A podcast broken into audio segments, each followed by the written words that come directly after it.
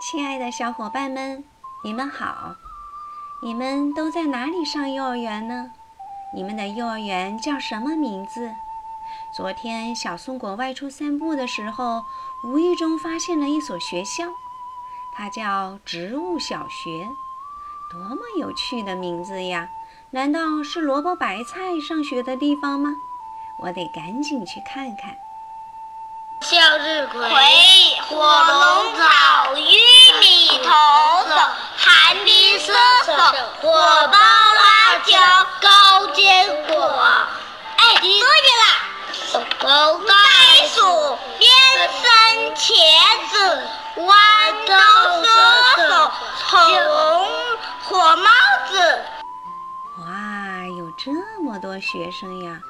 那他们准备干什么呢？哈开天地的一故事太有意思了。哎呀，你怎么开车的撞到我了？谁？嗯，不对，咦，车上没有人呐？谁？谁毁了我的车？这也不会。嗨，火炬树桩老师，怎么还没给我们上课？已经是病了。克莱姆，真的美妙的天空是怎么创造呢？我知道，我知道。在很久很久以前，有个巨人，叫盘古。盘古，他眼睛是闭着，等他张开眼睛，一黑就不见了。当时盘古拿着一个大斧头，劈，这个一声，这这这，他问你不好好上课，还打伤老师，去罚站去。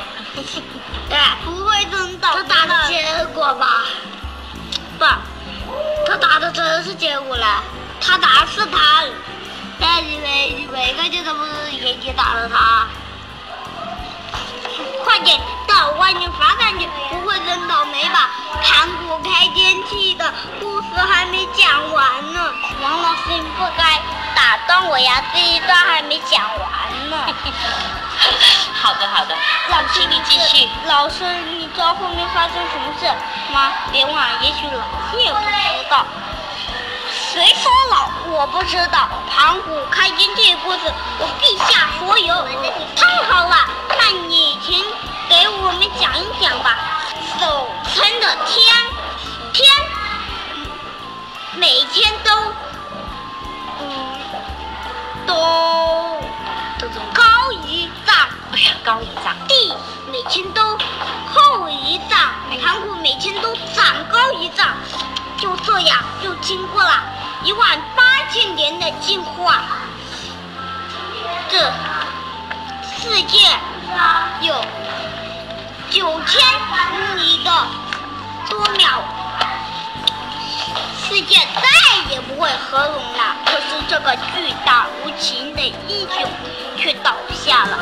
哇，盘古好厉害呀！是呀是呀，他们在里面听故事，而我就在外面罚站，真倒霉。我们下雨了？雷电啊！总有一天我要创造一个不同的学校。我的故事讲完了，请听下一段。非常好，很精彩，请掌声鼓励一下。谢谢，谢谢大家，谢谢大家。哇，听着小宝声情并茂的讲故事，中国有身临其境的感觉呢。虽然他说有一页故事内容不知道，可是其他的部分讲得非常的精彩。小宝的幽默真是让人听过就会永远记住啊！太棒了，小宝，谢谢你。亲爱的小伙伴们，你们是不是也有同感呢？当我们很认真的去做一件事情的时候，一定会收获惊喜哦。你想不想尝试一下呢？开始，小宝的故事中说到盘古头顶着天，脚踏着地，就这样不知道经历了多少万年，终于天稳地固，而不会重新复合了。可是，这位开天辟地的英雄已经精疲力尽，再也没有力气支撑自己。他巨大的身躯，轰然倒地了。就在他倒地的一瞬间，盘古全身发生了巨大的变化。他的左眼变成了鲜红的太阳，右眼变成了银色的月亮，呼出的最后一口气变成了风和云，最后发出的声音变成了雷鸣。他的头发和胡须变成了闪烁的星辰，他的头化作了东岳泰山，他的脚化作了西岳华山。他的左臂化作了南岳衡山，他的右臂化作了北岳衡山，他的腹部化作了中岳嵩山。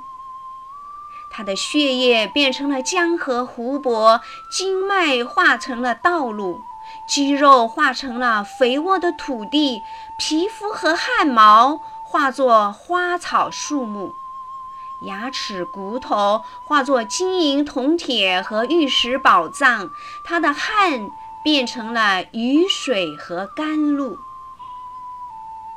从此，人世间有了阳光雨露，大地上有了江河湖海，万物滋生，人类开始繁衍。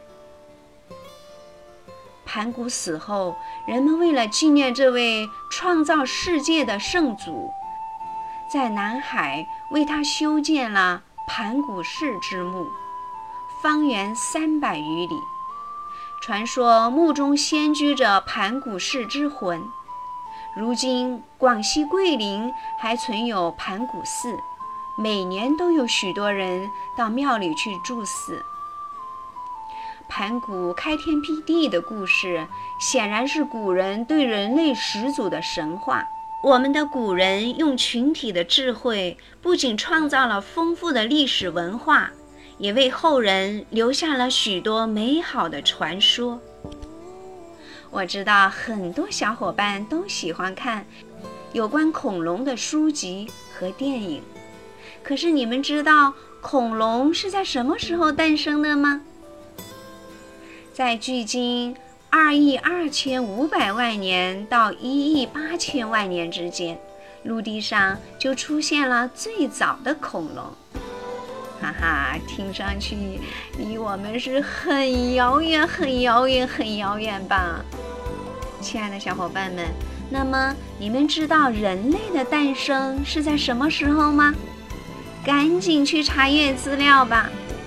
好了，今天我们就聊到这儿，下次再见。